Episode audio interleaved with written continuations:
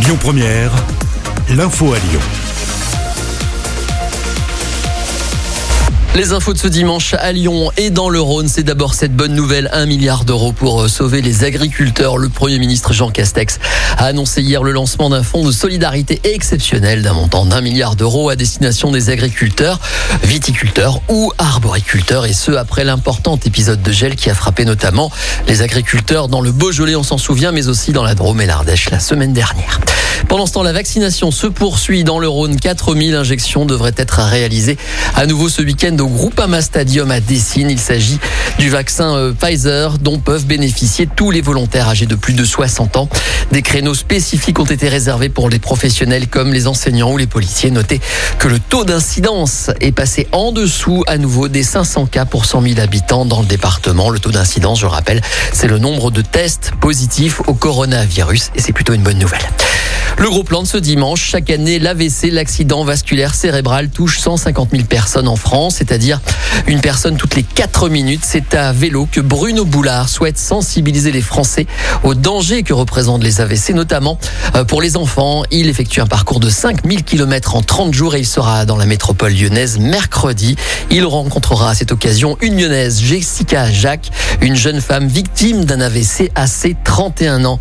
Écoutez-la. Bruno Boulard est parti le samedi 27 mars de Ganges dans l'Hérault pour effectuer un Tour de France à vélo de 5000 km. Il arrivera le dimanche 25 avril à Fontvieille dans les Bouches du Rhône. Euh, il rencontrera une quinzaine euh, d'enfants qui ont été victimes d'AVC et euh, trois adultes, dont moi. Son objectif, c'est sensibiliser à l'accident vasculaire cérébral en médiasant les histoires de ces personnes notamment. Il a pris connaissance de l'AVC pédiatrique, donc l'AVC touche 1000 enfants chaque année en France.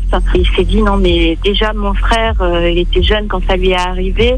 On ne sait pas que ça pouvait aussi toucher des enfants. Il n'est pas médecin, il n'a pas de connaissances médicales, mais il voulait agir à sa manière. Il s'est dit, bah allez, je vais, vais lancer un défi un peu fou et, et faire euh, plein de kilomètres à vélo. Voilà, si vous voulez aider Jessica, vous pouvez participer à une pétition qu'elle a lancée pour sensibiliser un maximum de monde.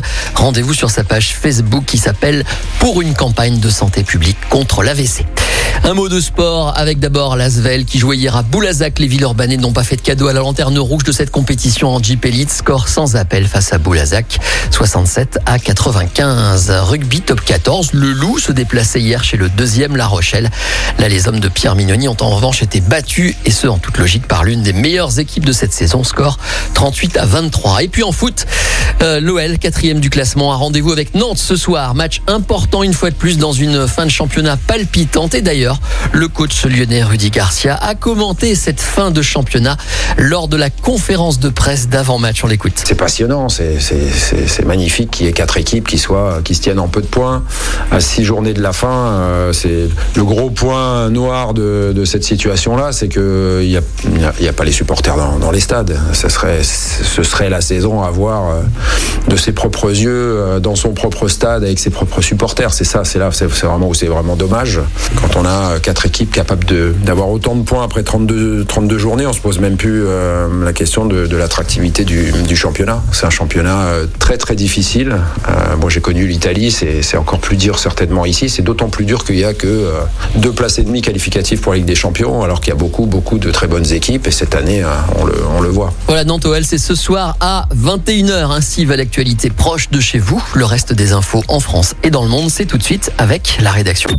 Écoutez votre radio Lyon Première en direct sur l'application Lyon Première, lyonpremière.fr et bien sûr à Lyon sur 90.2 FM et en DAB+.